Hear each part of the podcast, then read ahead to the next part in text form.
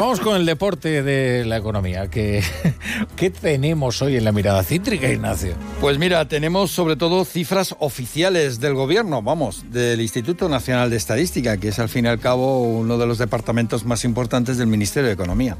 ¿Y qué dicen? Pues dice que el 26,5% de la población española vive en riesgo de pobreza o exclusión social. Ha aumentado la población en riesgo en el último año, según el INE.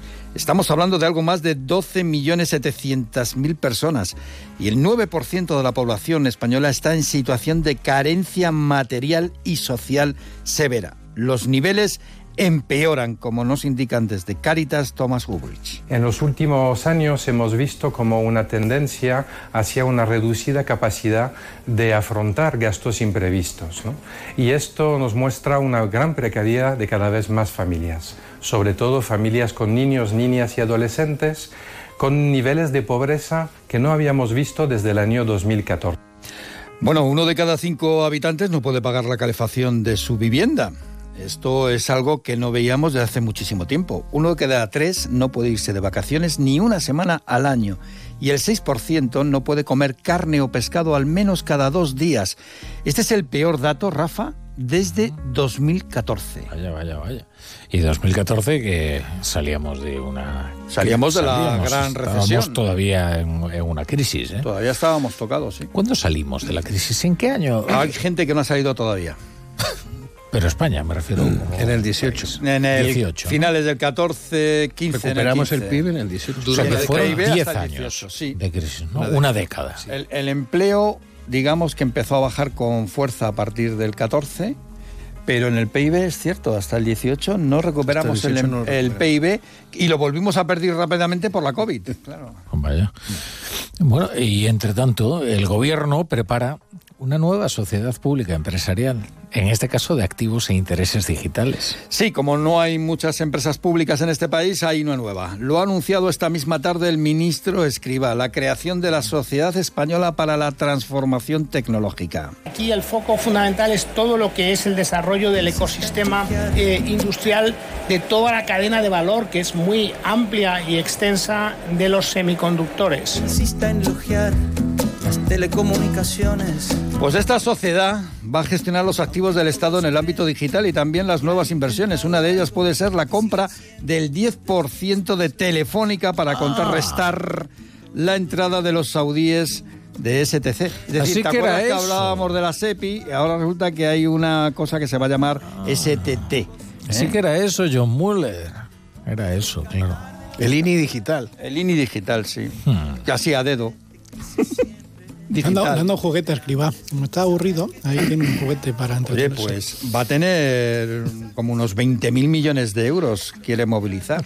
Con lo cual no es tan juguete, esto son palabras serias. Con 20.000 millones de euros compra bastante más que un 10% de Pues, teléfono. hombre, claro, claro que sí. Pero esa operación no, es, bueno, no está clara. O sea, de momento la, la- la idea del gobierno es comprar lo de Telefónica con la, de- a través de la SEPI. Lo que ha planteado Escriba, por lo que he leído, es que encajaría en su nuevo... Sí, eh, en, su, en, su, en su SEPI digital.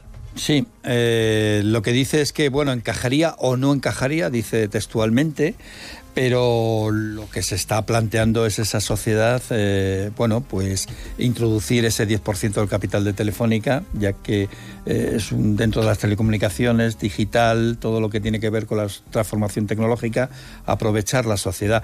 Y más teniendo en cuenta que en la SEPI, pues eso de comprar eh, Telefónica ha habido ciertas reticencias, ¿no? Pero bueno, ya veremos, esto todo ha salido en el Mobile World Congress. ¿Eh? Eh, había coches voladores, había mucha inteligencia artificial por allí y también estaba el presidente de Telefónica, José María Álvarez Payete, que ha solicitado cambios en la regulación de las telecos en Europa. It is time Es el momento de una nueva regulación, es el momento de una regulación del siglo XXI, es el momento de decir adiós a los modelos regulatorios obsoletos. to say goodbye to all regulatory models. Que viva la telefonía.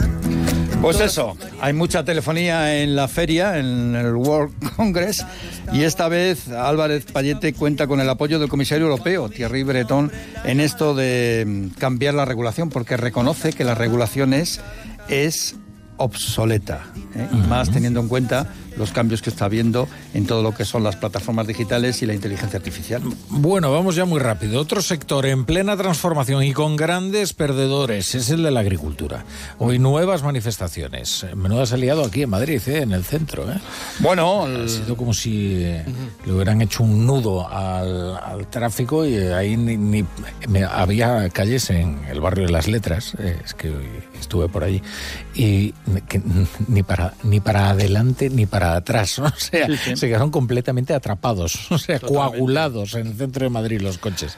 Pues sí, las tractoradas no desfallecen. En Bruselas eh, han aprovechado la reunión del Consejo de Agricultura y se han concentrado allí miles de campesinos europeos. Ha habido incidentes, pues la policía no les ha dejado entrar en el barrio europeo donde están las instituciones comunitarias. En Madrid, como bien dices, varias decenas de miles de agricultores con más de un centenar de tractores se han manifestado por el centro de la capital, Paseo del Prado para arriba, Paseo de la Castellana, hasta concentrarse frente a las sedes de las comunidades europeas. Acusan a la política agraria de llevar el campo a la ruina, como denuncia Pedro Barato de Asaja.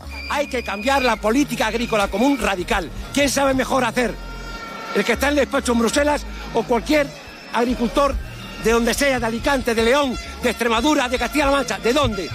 ¡Basta ya! Trenes, camiones y tractores, tanta